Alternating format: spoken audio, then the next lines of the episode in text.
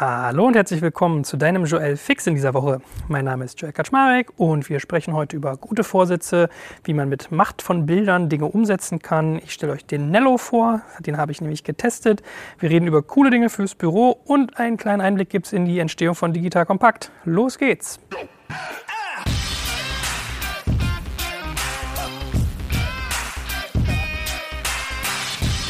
Also, es ist mein erster Joel Fix im Jahr 2018. Ich hoffe, ihr seid alle gut reingekommen, habt das genossen, wurdet reich zu Weihnachten beschenkt. Und für mich startet es gleich dekadent. Mal ein kleiner Blick hinter die Kulissen. Äh, ich nehme heute zum ersten Mal einen Podcast in einem Kino auf. Ja, ich sitze hier in so einem Sessel, wo man die Füße hochlegen kann. Total bequem, weil unser Coworking Space Rent24 hat nämlich nicht nur Popcorn, sondern auch ein Kino. Also äh, für mich geht es gut los, könnte man so sagen. Und apropos gut losgehen, ich spreche ja immer über fünf Themen in meinem Joel Fix. Und was bietet sich da mehr an? Als auch über gute Vorsätze zu reden, wenn gerade ein neues Jahr begonnen hat. Darum haben mich nämlich die gute Andrea und der Martin gebeten. Das heißt, ich werde heute mal viele Fragen aus unserem What's Broadcast-Kanal beantworten. Wenn ihr also auch ein Smartphone habt und wollt gerne direkt äh, mit mir und Digital Kompakt kommunizieren, könnt ihr das immer machen über digitalkompakt.de slash Messenger. Denn da habe ich heute mal die Leute gefragt, was sie denn so interessieren würde dieses Jahr, was ich ihnen beantworten soll. Und sie haben fleißig geantwortet.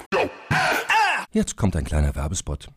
Aufgepasst! Wusstest du, dass HR-Teams heutzutage mit mehr Aufgaben denn je konfrontiert sind? In der aktuellen Studie HR Trends, die Zukunft der Personalarbeit 2024 von Sage, wurden HR-Teams aus sieben verschiedenen Ländern und über 20 Branchen befragt, um top aktuelle Insights in der Entwicklung des Personalwesens zu geben. Sage entwickelt HR-Tools und Software für dein Unternehmen, um Lohnabrechnungen, Personalmanagement, Buchhaltung und mehr zu vereinfachen. So, und die Studie von Sage zeigt unter anderem, dass ganze 91% der HR-Teams angeben, dass ihre Arbeit Arbeitsbelastung im letzten Jahr zugenommen hat, aber gleichzeitig glauben 79 Prozent der Befragten, dass Automatisierung ihre Prozesse zukünftig verbessern und Zeit sparen kann. Ebenfalls spielt auch KI eine große Rolle. Derzeit nutzen etwa ein Drittel bereits Chatbots wie ChatGPT in ihren Prozessen und circa drei Viertel der PersonalleiterInnen sind sich bereits sicher, dass KI die Arbeitsweise im HR revolutionieren wird. Du merkst, die Studie ist vollgepackt mit Statistiken, überraschenden Erkenntnissen und Tipps für HR-Führungskräfte, die vorankommen wollen und zeigt eine Momentaufnahme der sich stetig wandelnden Rolle von HR heute. Am besten schaust du dir die Studie HR-Trends, die Zukunft der Personalarbeit 2024 selbst an. Unter digitalkompakt.de slash Sage, S-A-G-E, kannst du sie dir komplett kostenlos herunterladen. Und wie immer findest du alle Infos auch auf unserer Sponsorenseite unter digitalkompakt.de slash Sponsoren. Werbung Ende. So, und das erste Thema sind wie gesagt gute Vorsätze. Lieber Joel, so nach dem Motto, was hast du für gute Vorsätze? Wie hältst du die ein? Was hältst du davon grundsätzlich? Bei mir war es ja ehrlich gesagt immer so, ich war einer der wenigen Menschen vielleicht, die sich nie gute Vorsätze gemacht haben. Warum? Weil ich sage, entweder mache ich Dinge oder ich lasse sie. Aber ich nehme mir nicht vor, sie zu tun. Ja, das heißt, dieses äh, äh, gute Vorsätze, das schwang für mich immer so mit, dass das irgendwie ein Wunsch ist, den man eigentlich gerne umsetzen möchte, den man aber irgendwie nie realisiert, weil es immer irgendeinen Grund gibt, warum es nicht klappt. Ja, also so die Klassiker mit Rauchen aufhören oder nicht so fettig essen oder mehr Sport machen, das ist ja so der, der, das Typische am Anfang des Jahres.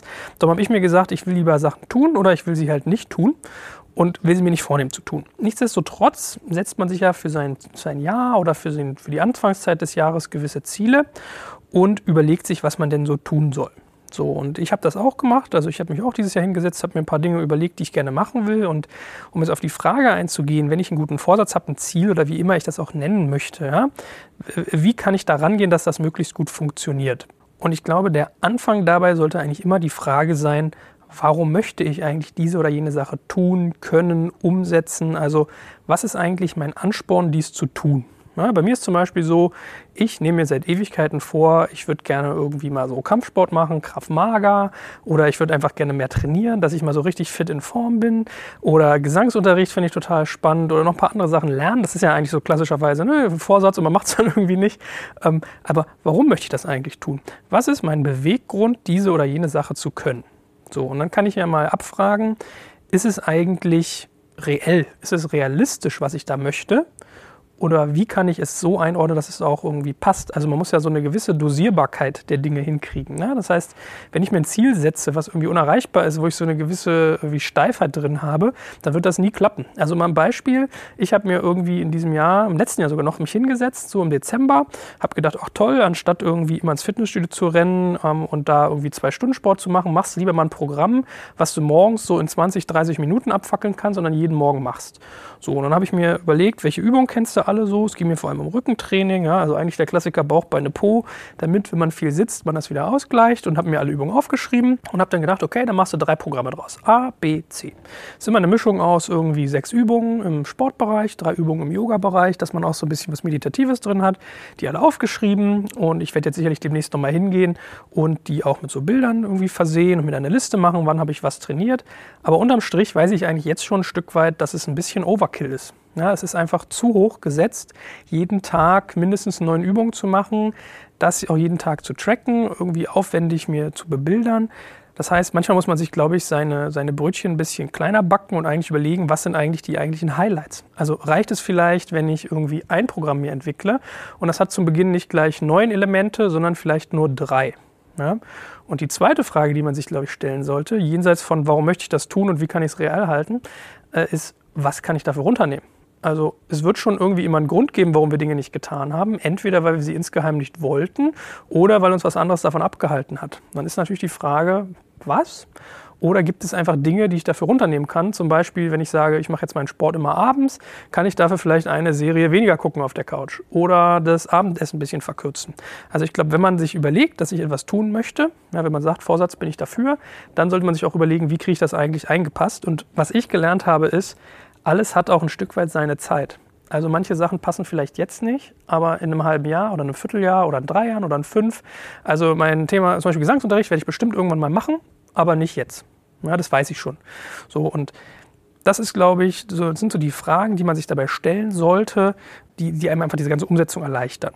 So, und jetzt kommt eine zweite Komponente hinzu, das Ganze in einen Prozess gießen, der für mich halt funktioniert, eine Systemik, wenn man so möchte. Also, dass ich sage, ähm, wie kontrolliere ich, dass ich das tue? Wie passt das in meinen Alltag? Wie kann ich es vielleicht mit was verbinden, sodass es für mich leichter wird?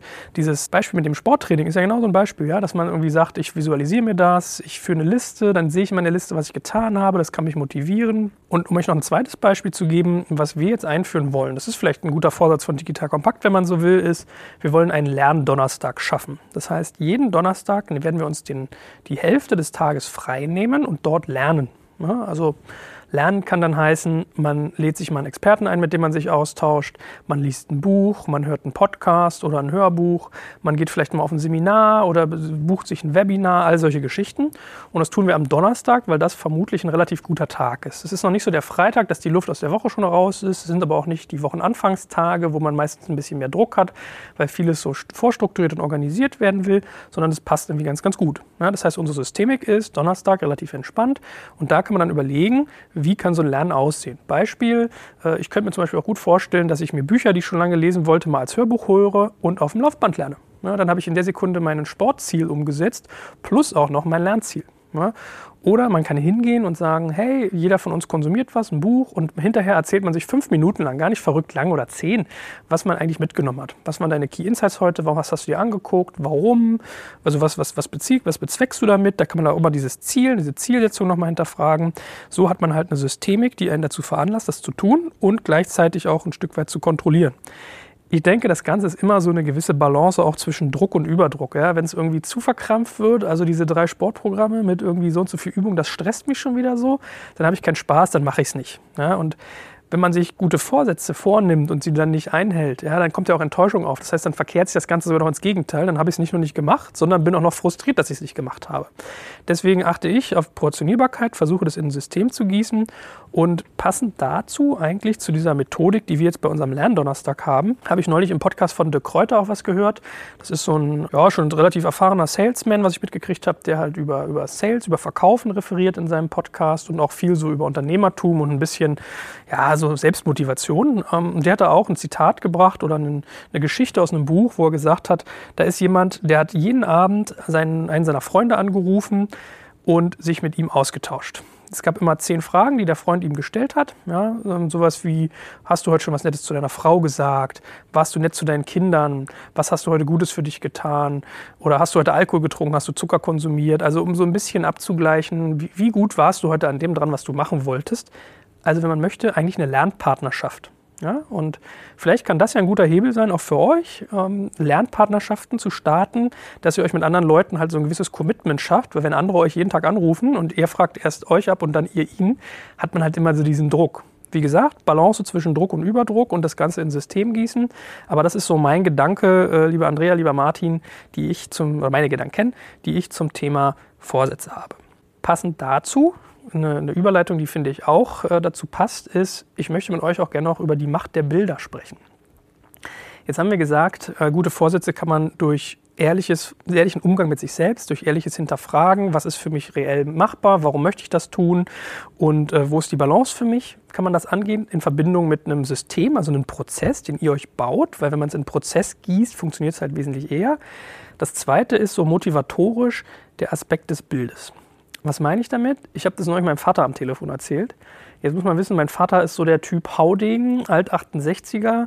Wenn der renoviert, dann grundsätzlich irgendwie also harte Bohrmaschine be be bewegt, ja, dann grundsätzlich ohne Ohrschützer und ohne Schutzbrille, sondern einfach immer voll drauf. Also war eigentlich ein ganz lustiger Kontrast für mich, das dem zu erzählen. Das klang ein bisschen esoterisch, soll es aber eigentlich nicht sein, soll nicht so gemeint sein. Wenn ich sage, macht er Bilder, meine ich damit den Versuch, eine eine geistiges, ein geistiges Bild, eine, vielleicht, ein, also vielleicht auch ein reelles Bild, ja, äh, ein Gegenstand mit etwas aufzuladen, einem Gefühl, einer Assoziation, einem Gedankenweg, den man hinterher nutzen kann wie so eine geistige Abkürzung. Also stellt euch irgendwie vor, ich gebe euch ein Beispiel, meine Mutter hatte mal irgendwie eine, eine, Sache, an der sie für sich privat gearbeitet hat. Ich weiß ehrlich gesagt gar nicht, was, Problem auf der Arbeit oder irgendwie eine Thematik. Und hatte dann irgendwie sich so einen kleinen, aus dem Überraschungsei, so einen ähm, Krankenwagen irgendwie mal auf dem Flohmarkt gekauft für, keine Ahnung, 50 Pfennig, eine Mark. Ich glaube, es waren damals noch D-Mark-Zeiten. Und hat sich diesen Krankenwagen an eine Stelle gestellt, wo sie ihn immer gut gesehen hat. Und immer wenn sie diesen Krankenwagen gesehen hat, wusste sie, da gibt es dieses Thema, hat sich geistig mit auseinandergesetzt und hatte so einen Erinnerungsmoment. Ja, also das kann zum Beispiel ein Bild sein, was es im realen Raum gibt, aber es kann natürlich auch ein ideelles sein. Ja, also zum Beispiel, wenn ich meditiere. Ja, Meditation ist etwas, wo ich mitkriege, viele erfolgreiche Menschen tun das und werden dadurch erfolgreich. Ich tue mich da sehr, sehr schwer mit, fairerweise, weil irgendwie so dieses Runterkommen und sich die Zeit nehmen, haben ja ganz viele Menschen. Und ich habe beim Meditieren aber gemerkt, dass es bestimmte Dinge gibt, bestimmte Visualisierungen, die mir helfen, Sachen auszublenden. Beispielsweise habe ich auf irgendeiner Meditations-CD mal gehört, ja, wenn Sie jetzt irgendwie Lärm von außen hören, stellen Sie sich einfach vor, der geht durch Sie hindurch. Ja, als wenn man so ein Filterpapier wäre, was so auf dem Boden liegt und die Klangwellen rauschen einfach durch einen durch. Wann immer ich irgendwie meditiere und nebenan fängt irgendwie der Nachbar an zu hämmern, nehme ich das eine Sekunde wahr, habe dann dieses Bild von, oh, da kommen Wellen, die durch mich durchwandern und zack, habe ich es wieder ausgeblendet. Oder beim Yoga, glaube ich, war das, hat mal irgendjemand zu mir gesagt, ja, stell dir vor, du sitzt auf einer Wiese und die Gedanken, die du gerade hast, die fliegen an dir vorbei, so wie so übergroße Dias, wie so ein Poster, was an dir vorbeischwebt und du schiebst es einfach beiseite. Und es funktioniert. Also mir hilft das wirklich, meinen Geist zu fokussieren, zu sagen, okay, ähm, dieses und jedes Bild rufe ich jetzt gerade auf, um damit irgendwie meinen Geist zu fokussieren. So. Ich gebe euch noch ein paar weitere Beispiele. Ich hatte einen Kommilitonen in der Uni, der hat sich, das, das, ist mir beim Geburtstag mal durch Zufall aufgefallen, da bin ich in sein Bad gegangen, auf Toilette, habe mir die Hände gewaschen und dann standen neben seinem Spiegel standen so vier, fünf Sprüche. Ich muss sagen, es war so eine Ausprägung, die für mich jetzt nicht passend wäre. Da stand halt sowas wie, du bist ein toller Mensch, du kannst alles erreichen, du siehst gut aus, der heutige Tag gehört dir. Also so ein bisschen diese Selbstmotivations-Push-Sprüche. Ja? Ich persönlich denke, das ist nicht meine Welt. Ja? Das ist mir irgendwie too much und das, das, das schwingt halt eigentlich Unsicherheit mit. Man will sich Selbstsicherheit einreden.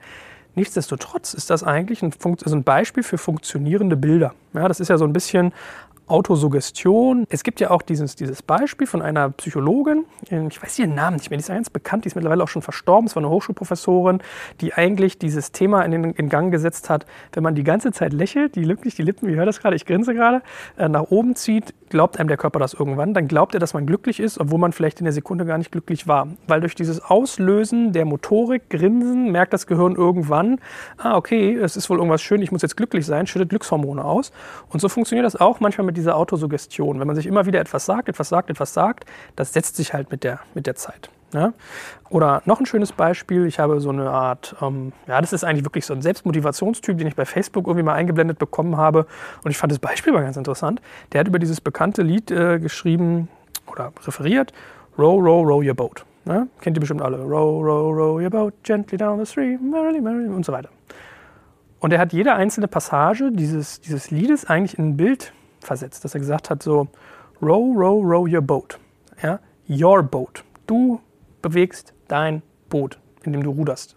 Also übertragen, es geht um dein Leben, was du eigentlich durch, das, durch, die, durch die Gegenwart steuerst, durch das, was um dich rum ist. Gently down the stream.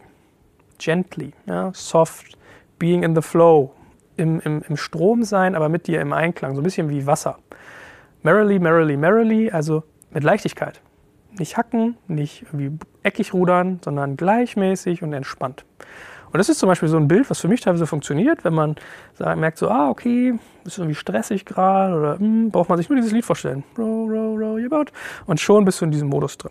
Ja, das mal so als ein paar Beispiele, wie einem Bilder teilweise, so die das, das, Aufladen von Gegenständen oder von Ideen helfen können, Ideen umzusetzen oder Dinge umzusetzen, weil sie halt im Prinzip so eine Art Abkürzung ist. Es wird ein Gefühl aktiviert oder ein Gedanke aktiviert, den man schon mal länger ausformuliert hat und der so wie so eine Schleife eigentlich wieder in Gang gesetzt wird. So, unser drittes Thema für heute soll der oder das Nello werden.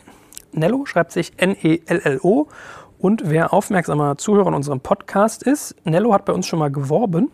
Ähm, Im Prinzip, ja, haben wir uns Werbung gebucht und haben dort einen, einen Gegenstand beworben. Den kann man sich in seinem, seinem, seiner Tür an seiner Tür in seiner Wohnung installieren und kann dann mit seinem Handy im Prinzip seine Haustür öffnen. Also ihr koppelt das mit, eurem, äh, mit eurer Telefon-Gegensprechanlage und könnt dann mit eurem Smartphone unten die Haustür, also unten, wo der Postbote klingelt, nicht oben zu eurer Wohnung, sondern unten diese Tür öffnen. So, ich habe im Prinzip die, die Anfrage bekommen, habe über das Produkt, äh, habe die Werbung ganz normal geschaltet. Dann habe ich gesagt, hey äh, Jungs und Mädels, ich bin neugierig, ich will das mal ausprobieren, könnt ihr mir eins zuschicken, ich würde da gerne was zu machen. Ja klar, haben sie gemacht. So, also habe ich so ein Teil bekommen. Ich habe sogar drei bekommen, wir werden demnächst noch zwei verlosen, äh, demnächst dazu mehr. Und möchte euch jetzt mal so ein bisschen erzählen, wie meine Erfahrung mit diesem Produkt war, weil vielleicht ist das für euch ja auch interessant. Und ähm, ja, manchmal war es ganz entertaining, im positiven wie im negativen Sinne. Ähm, ich habe dieses Teil geschenkt, äh, geschickt bekommen, geschenkt und geschickt, darf man ja sagen. Ähm, hat es aufgemacht und das funktioniert dann so. Zunächst beginnt man einmal seinen, ähm, dieses, diesen Telefonkasten der Gegensprechanlage, die man neben der Tür hat. Also ihr habt sicherlich auch so einen Hörer, den man abnimmt und sagt, hallo, hallo, wer ist da? Manchmal ist auch kein Hörer dran. Ähm, den nimmt man ab, nachdem man vorher geschaut hat, ist es überhaupt kompatibel, das Gerät. Das mal vorausgesetzt. Und hat dann da halt irgendwie ein paar Drähte vor sich liegen, das, das, das Telefon, wie es freigelegt ist, die Schalter kann man sehen und so weiter und so fort. So, meine, vorweggenommen, ihr hört schon, da muss man ein bisschen was tun. Ja? Also man sollte vielleicht mal in der Lage gewesen sein, äh, mal einen Schraubenzieher bedient zu haben, dass man sich vielleicht auch ein bisschen mit Anschlüssen und Kabeln auskennt. Also wenn man jetzt mega Schiss vor, vor Stromschlägen hat bei solchen Geschichten oder irgendwie handwerklich total unbegabt ist, dann seid ihr bei dem Thema vermutlich eher raus. Aber selbst da kann man ja über einen Handwerker nachdenken. Oder vielleicht habt ihr einen begabten Freund. Aber das mal vorausgesetzt, sitzt man also vor diesem Ding, guckt sich das an. So, und dann benutzt man die App von Nello und äh, startet das. Und es fängt eigentlich so an, man kriegt halt diese ganzen Kabel, das sind so fünf Stück, wenn ich mich nicht täusche. Ich habe lernen dürfen, das heißt Litzen. Ja, das sind so dünne Metallkabel, die ummantelt sind in unterschiedlichen Farben. Und die muss man dann als erstes in unterschiedliche Slots in dem Nello reinstecken. Das Nello sieht ungefähr aus, ja, es hat so ein bisschen die Größe von einer Kreditkarte, ein bisschen kleiner, ist ungefähr einen Zentimeter dick, schwarz, hat eine grüne Lampe und ansonsten eigentlich nichts, sehr, sehr schlicht. Und an der Unterseite kommen halt diese Kabel raus. Und man kriegt im Prinzip in der App als erstes mal eine Anleitung, welches Kabel man wo in den Nello reinstecken muss und anschließend in welchen Slot man das in seiner Anlage anstecken muss. So, soweit so gut. Mein erstes Moment, was ich dann bemerkt habe, was ich irgendwie ein bisschen dämlich fand, war, die App ist auf Englisch. So, verstehe ich eigentlich nicht. Also es ist ja keine, kein Problem zu sagen, ich kann jetzt mal irgendwie meine Sprache auswählen, weil wenn man ein bisschen technischere Sachen schreibt, ja, also über Litzen, über Schrauben drehen hier, Anschluss setzen da, irgendwelche Verkabelung hier, Nullleiterkram dort, dann ist das schon nicht so verkehrt, wenn das Deutsch ist. Also das finde ich mal so ein Moment, was man ein bisschen besser machen kann. Aber was ich zum Beispiel ganz positiv fand, war, der, das nächste Element, es ist wirklich so ein Ablauf, man läuft so einen Algorithmus eigentlich durch in dieser App. Also man installiert sich die Nello-App auf seinem Handy, hat das Nello-Gerät, was man parallel dann bedient. Und in dieser App wird man eigentlich durchgeführt durch die unterschiedlichen Schritte. Und dann kommt, nachdem man den Nello verkabelt hat, eigentlich der Schritt, hey, fotografier doch mal bitte deinen äh, Kasten, ja, also diesen, diesen Telefonkasten, damit du dir die, ähm, die, an, die Anschlüsse, wie sie jetzt sind, notfalls merken kannst, falls du was falsch machst. Fand ich cool, super spannender, super spannender Case. Also denke ich, Mann, hat man mitgedacht, finde ich super. So, habe ich das Teil also verkabelt, dann äh, drückt man den Nello mit so einer Art äh, selbstklebendem Stück, ja, ist wie so Teppichklebeband eigentlich an die Wand, dann klebt er im Prinzip über eurem Telefonkasten. So, Kabel durchgeführt. Man muss den Telefonkasten mal theoretisch so ein bisschen von der Wand schrauben, dass man die Kabel unten drunter führt, dass es nicht alles so in der Gegend rumhängt. Und dann fängt man an, das Teil einzurichten. Und ich fand das relativ witzig. Man, man geht dann in der App hin, tippt irgendwie seinen WLAN-Code ein. Und dann, und da kommt man sich ein bisschen vor wie so, ein, wie so ein Funker irgendwie im Zweiten Weltkrieg, hält man sein Telefon mit der Front an den Nello dran. Und das drückt auf Start und das Gerät fängt an, ganz hell zu flackern. Also wirklich, das ganze Display wird weiß und der morst quasi deinen WLAN-Code an das Gerät, weil wie soll man denn halt mit etwas, was kein Interface hat, offensichtlich kommunizieren. Ja? Funktioniert okay gut. Also ich habe beim ersten Mal, glaube ich, zwei Anläufe gebraucht. Beim ersten Mal hat es nicht funktioniert, weil ich halt nicht sofort wusste, dass ich mein Handy da auf das Ding drehen musste, sondern es hat schon angefangen zu blinken, bevor es auch nur dran war. Ähm, ja, also das war so das eine. Und wenn man so anderthalb Minuten steht, weil irgendwie für eine 9 muss der offensichtlich neunmal blinken und wenn dann das zweite Passwortteil eine 8 ist, achtmal, da steht man schon so anderthalb, zwei Minuten und hält sein Telefon gegen die Wand. Ja? Meine Frau hat gedacht, ob ich ein bisschen bekloppt bin, ähm, aber war ja irgendwie ist ein interessanter Prozess. So. Dann setzen eigentlich die Tests ein. Das heißt, man muss dann das Ganze wieder zubauen. Man baut dann irgendwie seinen, den, den Kasten des Telefons wieder zu. Und dann heißt es, okay, jetzt mach mal dich vom Acker, geh mal runter vor die Tür. Wir machen jetzt mal ein paar Tests. So. Das ist der erste Test. Man drückt aufs Knöpfchen und er sagt irgendwie, ähm, hat's gesummt. Ich stehe unten in der Kälte, Winter, ich friere mir den Arsch ab. So, nee, hat nicht gesummt.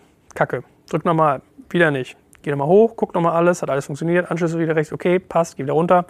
Drücke. Ah, okay, er summt. Zweiter Versuch, aber er summt. Hurra, hurra. Nächster Test, Klingeltest. Drück jetzt mal bitte auf deine Klingel und dann sagen wir dir, ob Nello deine Klingel erkannt hat. Ich drücke wie ein Blöder auf meine Klingel, nichts passiert. Ich drücke nochmal auf meine Klingel, Nichts passiert. Ich habe es dreimal versucht, es ging nicht. Dann dachte ich, na gut, gehst du mal einen Schritt zurück und einen Schritt vor. Ich also dieses Prozedere wieder abgebrochen. Aber was dann kommt ist, ja, okay, er, setzt sich sozusagen nicht nur einen Schritt zurück, dass ich wieder beim, beim Buzzer-Test bin, sondern ich bin dann gleich beim, machen Sie jetzt mal Ihre, Ihre Klappe wieder zu. Also ihre, die Verkleidung von dem Ding. Hm, okay, ist schon zu, denke ich mir, nächster Schritt, Buzzer-Test nochmal, du stehst immer noch in der Kälte, die wird schweinekalt. Klingeltest, es funktioniert wieder nicht. Hm. Gehst also nochmal hoch, checkst nochmal alle Anschlüsse, prüfst nochmal, es funktioniert alles, geht immer noch nicht. Gehst wieder runter, also probierst es nochmal aus, funktioniert wieder nicht. Fuck. Denke ich, was machst du? Reset. Gut, alles, also alles nochmal neu. Wieder Foto aufgezeichnet von dem, äh, von dem Kasten, wieder WLAN eingegeben mit schlauem Gemorse an dem Teil, wieder Summertest, hat funktioniert, Klingel, funktioniert nicht.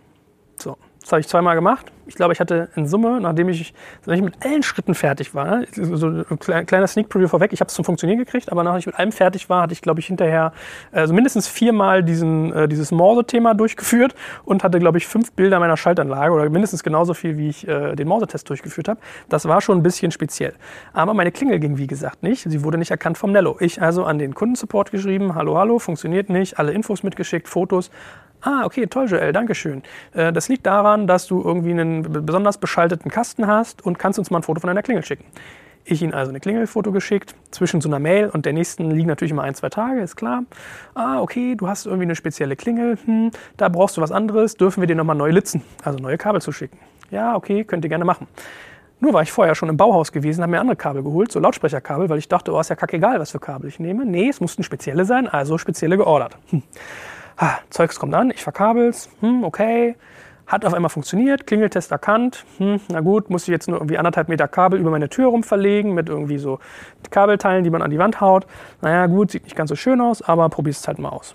So, Problem, die Klingel ging irgendwann nicht mehr so richtig gut. Die war so leise, dass man sie kaum noch gehört hat. Ich also umgesteckt, alle Kabel probiert, ging wieder nicht. Dann ging sie gar nicht mehr. Neu probiert, ging immer noch nicht, neu probiert, ging immer noch nicht. Dachte ich, na gut, bringst deine alte Klingel an, angebracht. So, Jetzt kommt ein kleiner Werbespot.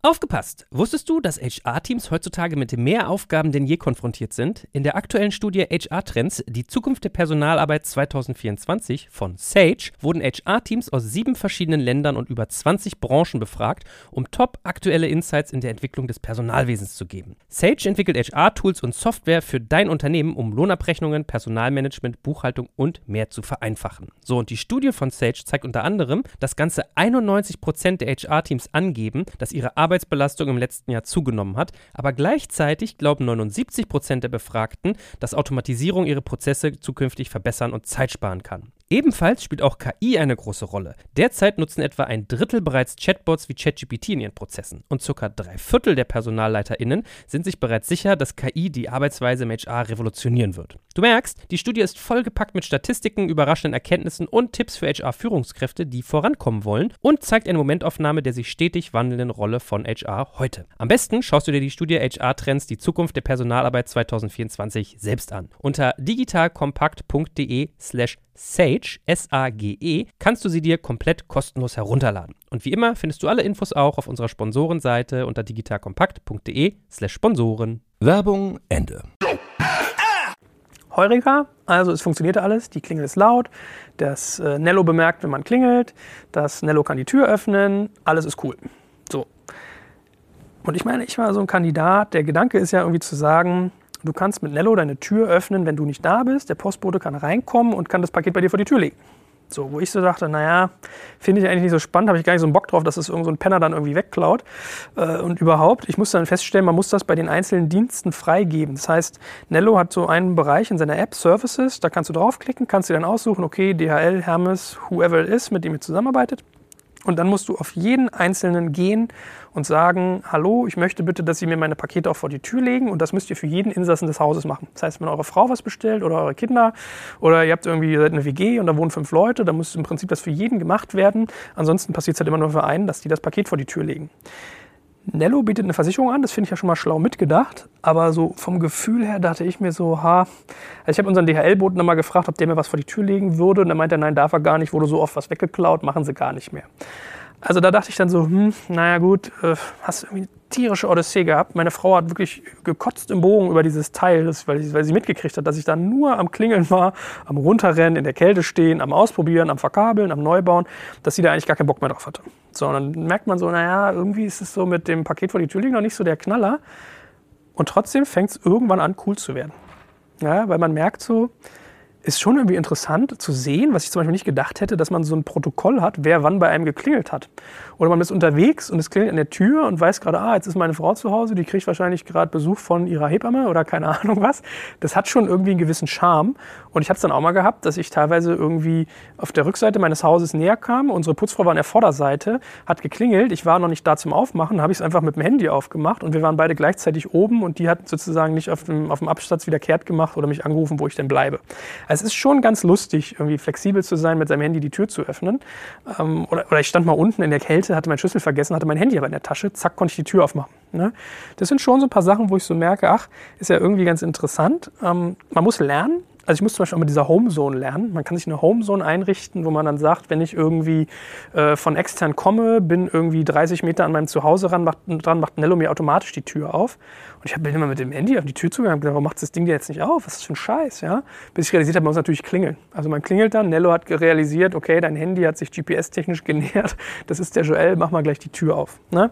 Also mein Fazit, falls es für euch als Produkt auch interessant ist, für den Postboten bin ich noch ein bisschen skeptisch, ob man es ob machen sollte, ob es das Richtige ist. Die Installation kann gut gehen. Also man hat sich viel Gedanken gemacht. Manche Sachen sind so ein bisschen krampfig, wo ich halt manchmal nicht verstehe, wenn ich einen Schritt wiederholen will, warum werde ich fünf Schritte zurückgesetzt, sodass ich zig von diesen Fotos machen muss oder zigmal diese Morsekram. Ähm, das ist so ein bisschen schwierig, aber wenn man es erstmal hat, ist es eigentlich cool und es muss ja nicht bei jedem so sein, dass er irgendwie so eine spezielle Schaltanlage hat wie ich. Und am Ende des Tages ist es schon überraschend, was man da damit tut oder wie es sich so in den Alltag einfügt, dass man wirklich dran gewöhnt ist. Manchmal telefoniere ich mit meiner Frau und dann sagt die, ja, ich habe gesehen, hat jemand geklingelt gestern. Und sage ich, ja, das war die Nachbarin so und so. Das ist schon ganz lustig. Ja, also vielleicht ist es erst der Anfang der Reise. Schaut euch das doch mal selber an, nello.io. Ich finde es einen ganz interessanten Case. Ich benutze es jetzt eigentlich ganz gerne. Es hat lange gedauert, bis ich es drin hatte und ich benutze es anders, als ich gedacht hätte. Aber es ist ein interessanter Fall. So, viertes Thema. Mich hat der Martin gefragt, was ich denn so von coolen Dingen im Büro halte, Anführungsstriche. In Klammern sowas wie ein Kicker. Na, Grundgedanke war so ein bisschen, ähm, hilft das bei der Teamstimmung, hilft es beim Recruiting, ist es eher aber auch vielleicht eher problematisch, kann es auch Probleme machen. Ehrlich gesagt, ich würde jetzt nicht behaupten, dass ich der mega Entertainment-Experte für Büros bin, aber so ein paar Sachen in den ganzen Startups, die ich gesehen habe, habe ich schon beobachtet. Und die Frage ist natürlich wie bei allem im Leben oder bei vielen Sachen, was ist eigentlich das Ziel? Ja, ist das Ziel, dass man so einen Kicker hat oder einen Gegenstand, ein Item wie, was weiß ich, Darts, ein Airhockey, eine Tischtennisplatte oder oder, um sich abzulenken? Dass man sagt, den Geist einmal frei machen von der Arbeit, wieder zu resetten und was Entspanntes zu tun? Oder geht es zum Beispiel eher um Teambuilding-Maßnahmen, dass man sagt, man will sich im Team zusammenfügen, man will den, den Zusammenhalt stärken? Oder ist es ein Recruiting-Aspekt, dass man sich den Anstrich von modern, cool, hip, sympathisch geben will? Das ist ja so die erste Frage, die ich mir da mal stellen würde. Grundsätzlich würde ich sagen, es ist schon so ein, so ein, so ein Startup-Klischee, was man ja mittlerweile ganz viele größere Unternehmen. Dieser Kicker ist, glaube ich, so ein Bild dafür, für dieses Work hard, play hard. Ja, dass man irgendwie sagt, man arbeitet sehr, sehr hart und dann gönnt man sich auch mal Pausen, die man auch ganz extrem verlebt, zum Beispiel anhand von Kicker. So, meine Erfahrung mit Kickern war, wir haben irgendwie im Microsoft Accelerator mit digital kompakten Büro gehabt und da stand auch ein Kicker. Und ich muss schon sagen, dass das extrem verbindend war. Wir haben am Ende Mannschaften gebildet. Ähm, mein Mitarbeiter Julian war in einer anderen Mannschaft. Ich war zusammen mit einem von so einem Logistik-Startup und er war in einer Mannschaft mit dem anderen vom Logistik-Startup. Und das war schon so, so unser Ding, ne? wenn man dann irgendwie immer an den Leuten vorbeiging. Man lernte sich so ganz anders kennen. Äh, ich habe mal mit Gerrit gespielt. Gerrit war ein tierisch guter Stürmer. Ich war in der Abwehr ganz passabel. Und das, das macht schon was mit einem Team. Ich glaube, wenn man das im Unternehmen macht, was jetzt ein bisschen größer angelegt ist, muss man schon so ein paar Sachen beachten. Also ich finde, Kickern ist zum Beispiel unfassbar laut. Da muss man sehr, sehr aufpassen. Und gerade Entwickler kickern übrigens sehr, sehr gerne. Die nehmen sich dann ihre Mate immer mit, so habe ich das oft beobachtet, und kickern dann und richtig hart, also laut, intensiv. Und das ist ja nicht nur das Knallen des Balles, sondern wird ja richtig gebrüllt. Ne? Von daher, wenn man so einen Kicker sich anschafft, sollte man ihn immer irgendwo hinstellen, denke ich, wo er jetzt lärmtechnisch nicht so die Riesenprobleme bereitet. Und das Zweite ist, man sollte sich, glaube ich, immer schon auch so ein bisschen überlegen, kann man dieses Instrument noch irgendwie gezielt einsetzen.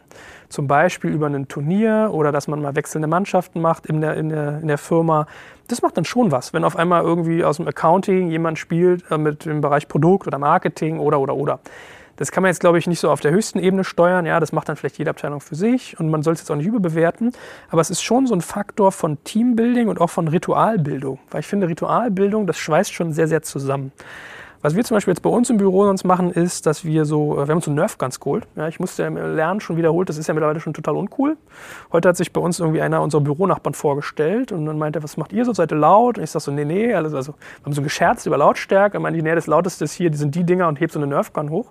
Dann durfte ich mir irgendwie anhören, so, ja, das machen sie ja schon gar nicht mehr. Das war ja früher, jetzt sind sie ja erwachsen geworden. Also äh, wenn ihr erwachsen seid, seid ihr doof. Ja, nehmt, nimmt, nehmt Nerdguns, ist voll cool. Nein, aber zurück zum Thema. Wir zum Beispiel machen das manchmal so, wenn wir hart gearbeitet haben, eine lange Konzentrationsphase hatten, dann nehmen wir unsere Nerfguns, sagen, hey komm, kurze Challenge. Wir haben so Zielscheiben, die sich teilweise auch drehen. Dann stellt man sich irgendwie zwei Meter weg und guckt, wer trifft das Ding am besten. Damit ist man halt total ausgeklingt aus dem, was man eigentlich gemacht hat. Ja, und wenn man diese ganzen Sachen vor diesem Hintergrund sieht, ritualbildend oder ritualfördernd, Teambuilding, Ablenken von harter Arbeit, um wieder leistungsfähig zu sein, sind das, glaube ich, sehr sinnvolle Sachen. Nur wie bei allem muss man sich immer gewiss sein, was will ich damit tun und wie kann ich sie so einsetzen, dass sie mir möglichst viel Nutzen stiften. Letzte Frage oder letztes Thema. Ähm, ich wurde vom guten Simon auch in unserem What's Broadcast-Kanal, also wie gesagt, digitalkompakt.de slash messenger, gefragt, wie kam es eigentlich zur Entstehung von Digital Kompakt und was habt ihr noch so vor? Ja, ich habe kürzlich beim Kollegen Alexander Graf von Kassenzone einen Podcast geben dürfen, wo ich da auch schon mal recht viel zu erzählt habe. Den ist ehrlich gesagt ziemlich gut geworden, finde ich, weil Alex sehr gute Fragen stellt. Schaut euch den gerne auch mal an auf kassenzone.de. Und äh, da habe ich auch schon so ein bisschen skizziert, wie das bei mir damals war. Und zwar hatte ich eine Firma gegründet, die nannte sich Sessionbird. Wir hatten als Thema, dass wir Online-Meetings gerne ermöglichen wollten. Also so ein bisschen so eine Mischung aus Google Docs und Skype, wenn man so will. Also man hatten im Prinzip ein Tool, da konnten sich mehrere Menschen in einem virtuellen Raum zusammenfinden, konnten eine äh, Konferenzschaltung machen und dann Dokumente hochladen, die sie gemeinsam editierten mit Markierungen, Ranschreiben, irgendwann auch mal, soweit waren wir noch nicht, aber wäre auch bald gekommen, das Verändern der Dokumente. Und ich habe irgendwann gemerkt, naja, das Thema ist ja irgendwie so erklärungsbedürftig. Also simpelste Dinge, Sachen, die wir sehr einfach fanden, haben die Leute nicht verstanden und nicht richtig benutzt. Also habe ich überlegt, okay, wir sollten vielleicht mal drüber nachdenken, in eine Person zu investieren, die für uns Erklärvideos baut. So, und weil ich ein Startup war und irgendwie ist zu meinen Kern weiß ich nicht, soll man sagen, Kernüberzeugung gehört oder Eigenarten, dass ich Sachen immer versuche, günstig und schnell umzusetzen. Habe ich gedacht, na gut, du willst einen Videotypen haben, der kostet dich halt irgendwie deine 900 Euro pro Video am Ende des Tages wahrscheinlich oder vielleicht auch mal 2000.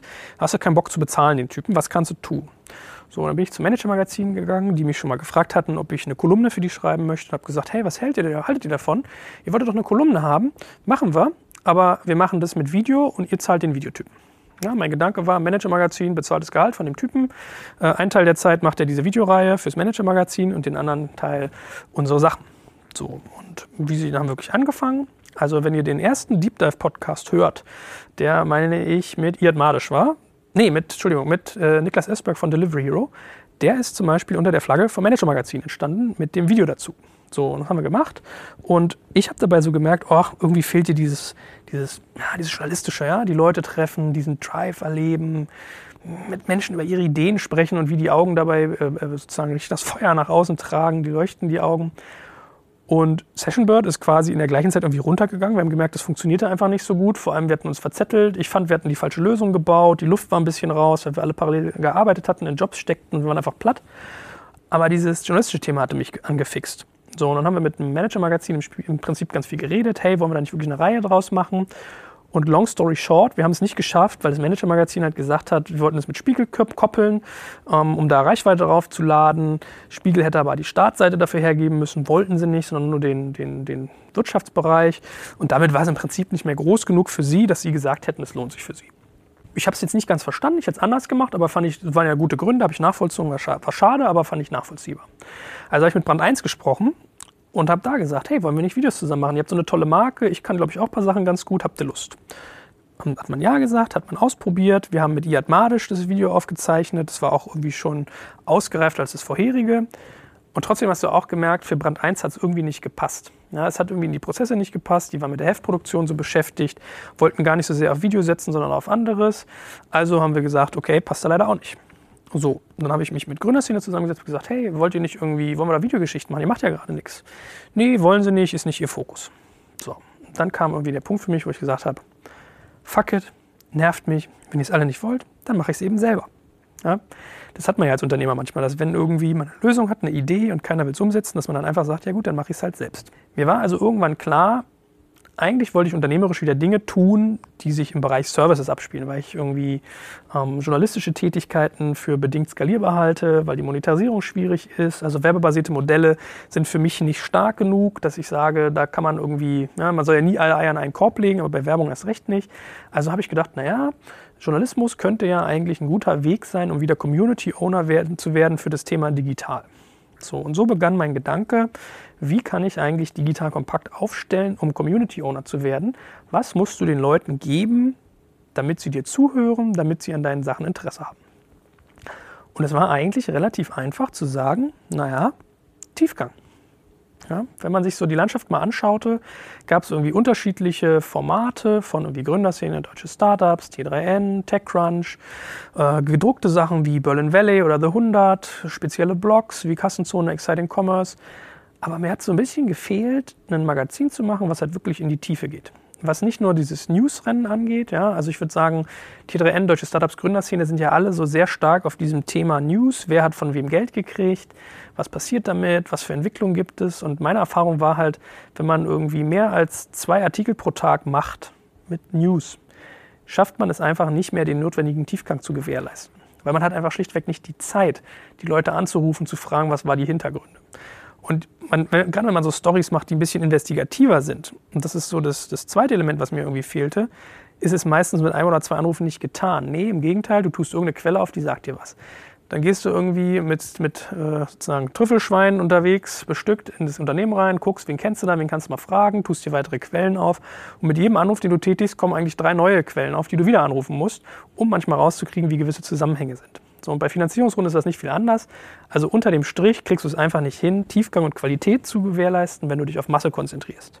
So, und das sollte meine Lücke werden. Ich wollte jemand sein, der Tiefgang etabliert, der äh, investigativ ist und der Sachen verständlich, erklärend, sozusagen vollumfänglich behandelt. Also der wirklich hingeht, den Extrameter macht und fragt, was ist eigentlich, was steckt dahinter, wie funktioniert das. So, und dann habe ich mich irgendwie mit Jochen Krisch, dem Macher von Exciting Commerce und der K5-Konferenz, mal zum Essen getroffen, habe ihm erzählt, dass ich was Neues machen will. Und ich darf, glaube ich, sagen, und das, das ehrt mich sehr, dass Jochen irgendwie Fan meiner Arbeit ist und hat gesagt, das fand er total toll. Dann meinte ich so, ja, ich habe irgendwie so ein paar Namen schon im Kopf. Ein Name ist irgendwie, ich glaube, The Big D für digital. Und dann habe ich überlegt, digital kompakt. Und zack, hat es irgendwie bei, bei Jochen geklickt. Der meinte sofort, digital kompakt, das ist es. Ah, das ist super. Ich glaube, ich habe den zweiten Namen gar nicht gesagt. The Big D habe ich gar nicht gesagt, sondern der fand den ersten schon so gut und das erste war digital kompakt. Der hat gesagt, ja, Joel, das funktioniert.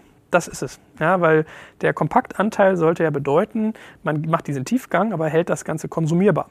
So, und dann ist Jochen mit mir in die Konzeption mit reingegangen und ich habe meinen ersten Praktikanten aus Gründerszene-Zeiten gefragt, den guten Kersten, der mittlerweile in Darmstadt eine ähm, Online-Agentur hat namens Quäntchen und Glück, ob sie Lust hätten, das mit mir zu konzipieren und daran zu arbeiten. Und dem war so. Und dann haben wir angefangen, das Thema zu bauen.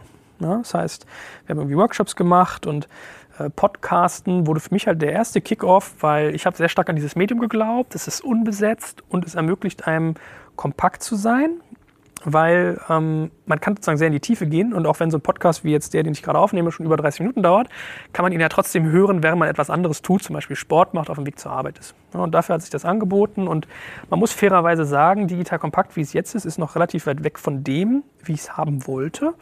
Also eigentlich sollte es äh, viel mehr sozusagen im Sinne von Clustering gehen, mehr geschriebene Analysen. Das heißt, wir haben jetzt halt erstmal die Baustelle ähm, Podcasts aufgemacht, weil das sehr, an sehr, sehr vielen Fronten hilft. Aber, und da kommen wir jetzt dann auch zum Schluss oder spannen wir den Bogen, wenn es heißt, was sind denn eigentlich noch so deine upcoming Topics, also was, was tut sich bei dir demnächst noch? Wir werden sicherlich verstärkt in das ganze Thema geschriebenen Inhalte gehen und da besonders Analysen. Wir haben eine sehr gute Person gefunden, einen ganz tollen Macher, einen ganz tollen äh, Analysten, der ab März für uns Analysen schreiben wird, weil wir einfach auch wieder ein bisschen mehr Traffic auf der Seite brauchen, wenn wir andere Dienste bauen wollen. Das heißt, wir werden wieder vermehrt in den Bereich Analysen gehen. Wir werden upcoming uns auch mal eine Salesperson suchen, dass ich mal mehr Inhalte machen kann und Inhaltsplanung und nicht immer so viel mit Verkaufen von Anzeigen äh, beschäftigt bin. Ja, das heißt, wir werden da versuchen, da auch mehr Systemik reinzubringen. Und dann werden wir hingehen und das ganze Magazin und es ist ja manchmal gar nicht so ein Magazin, ist ja gerade eher blockig, möchte man ja sagen, äh, halt auch ein bisschen mehr mit Magazincharakter zu versehen. Dass wir den Aufbau so verändern, dass wir zum Beispiel mal so Themenschwerpunkte pro Tag oder pro Woche setzen, weil wir haben teilweise ganz viele Inhalte und unsere Aufgabe, das haben wir uns ja zum Ziel gesetzt, ist, ähm, Inhalte zu bauen, die zeitunkritisch sind, also die in einem Jahr eigentlich noch genauso gehaltvoll sind wie jetzt. Und dann ist aber die eigentliche Aufgabe, wie mache ich das navigierbar? Also wie stelle ich Inhalte so zusammen, dass man sie auch nach einem Jahr noch gut findet und irgendwie den Zugang hat, also genau dann, wenn ich es brauche. Ja, das werden so unsere Aufgaben sein. Wir werden da sicherlich auch mal in den Bereich der künstlichen Intelligenz reingehen, dass wir schauen, wir werden nämlich alle unsere Podcasts transkribieren und aus diesen Transkripten auch nochmal Kurzzusammenfassungen bauen, dass wir mit, mit KI-Hilfe schauen, wie wir diese Inhalte, dann diese ganzen Textmengen, das werden ja wirklich riesig lange Texte, so analysieren können, dass man leicht das findet, was man sucht. Ja, das sind so unsere nächsten Baustellen. Ansonsten, ich werde mich auch nicht langweilen. Mit Stefan Lammers habe ich schon ausgekaspert, dass wir ein Buch schreiben werden über Leadership. Also ihr seht, äh, das Jahr 2018 hält schon ganz viel bereit. Da freue ich mich sehr drauf. Danke euch ganz herzlich fürs Zuhören und bis zum nächsten Mal.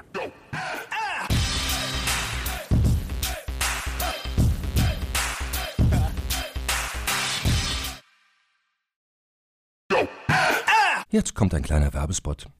Aufgepasst! Wusstest du, dass HR-Teams heutzutage mit mehr Aufgaben denn je konfrontiert sind? In der aktuellen Studie HR Trends, die Zukunft der Personalarbeit 2024 von Sage, wurden HR-Teams aus sieben verschiedenen Ländern und über 20 Branchen befragt, um top aktuelle Insights in der Entwicklung des Personalwesens zu geben. Sage entwickelt HR-Tools und Software für dein Unternehmen, um Lohnabrechnungen, Personalmanagement, Buchhaltung und mehr zu vereinfachen. So, und die Studie von Sage zeigt unter anderem, dass ganze 91% der HR-Teams angeben, dass ihre Arbeit Arbeitsbelastung im letzten Jahr zugenommen hat, aber gleichzeitig glauben 79 Prozent der Befragten, dass Automatisierung ihre Prozesse zukünftig verbessern und Zeit sparen kann. Ebenfalls spielt auch KI eine große Rolle. Derzeit nutzen etwa ein Drittel bereits Chatbots wie ChatGPT in ihren Prozessen und circa drei Viertel der PersonalleiterInnen sind sich bereits sicher, dass KI die Arbeitsweise im HR revolutionieren wird. Du merkst, die Studie ist vollgepackt mit Statistiken, überraschenden Erkenntnissen und Tipps für HR-Führungskräfte, die vorankommen wollen und zeigt eine Momentaufnahme der sich stetig wandelnden Rolle von HR heute. Am besten schaust du dir die Studie HR-Trends, die Zukunft der Personalarbeit 2024 selbst an. Unter digitalkompakt.de slash Sage, S-A-G-E, kannst du sie dir komplett kostenlos herunterladen. Und wie immer findest du alle Infos auch auf unserer Sponsorenseite unter digitalkompakt.de/slash Sponsoren. Werbung Ende.